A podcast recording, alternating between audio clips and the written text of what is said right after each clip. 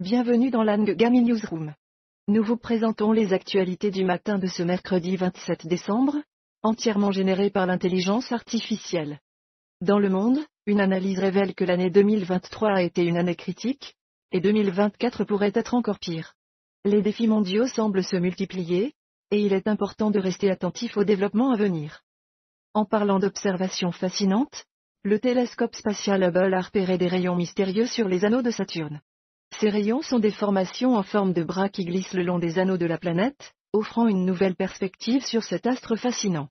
Au Moyen-Orient, le conflit entre Israël et le Hamas continue, avec des négociations en cours pour la libération de prisonniers et une crise humanitaire à Gaza. Un diplomate néerlandais expérimenté est chargé de coordonner les efforts pour fournir davantage d'aide à Gaza.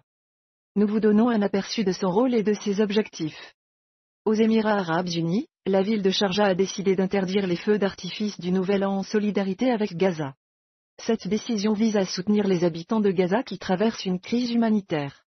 Dans le domaine des affaires, l'Iran annonce que ses exportations de pétrole ont atteint 26,4 milliards de dollars au cours des neuf derniers mois. Cette nouvelle donne un aperçu de l'activité économique du pays et de son impact sur le marché mondial du pétrole. En technologie, Apple ne vend plus la dernière Apple Watch aux États-Unis après que la Maison Blanche ait refusé d'annuler l'interdiction. Cette décision a des répercussions sur les consommateurs américains et soulève des questions sur les implications politiques dans le monde de la technologie. Dans le domaine du sport, Manchester United remporte une victoire passionnante contre Aston Villa. Les fans de football seront ravis de cette nouvelle et de la performance de leur équipe préférée.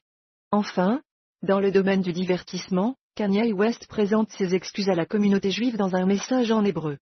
Ces excuses font suite à des remarques antisémites répétées de la part du rappeur, y compris il y a quelques semaines seulement. Voici donc les actualités du matin de ce mercredi 27 décembre. Rejoignez-nous pour plus d'informations tout au long de la journée. Passons à notre interview, accueillant l'éditeur en chef du Guardian. Bonjour, Pouvez-vous nous donner plus de détails sur l'enquête en cours concernant cet homme arrêté après la découverte des corps d'une femme et de quatre enfants dans un appartement en France? Et quelles sont les charges retenues contre lui?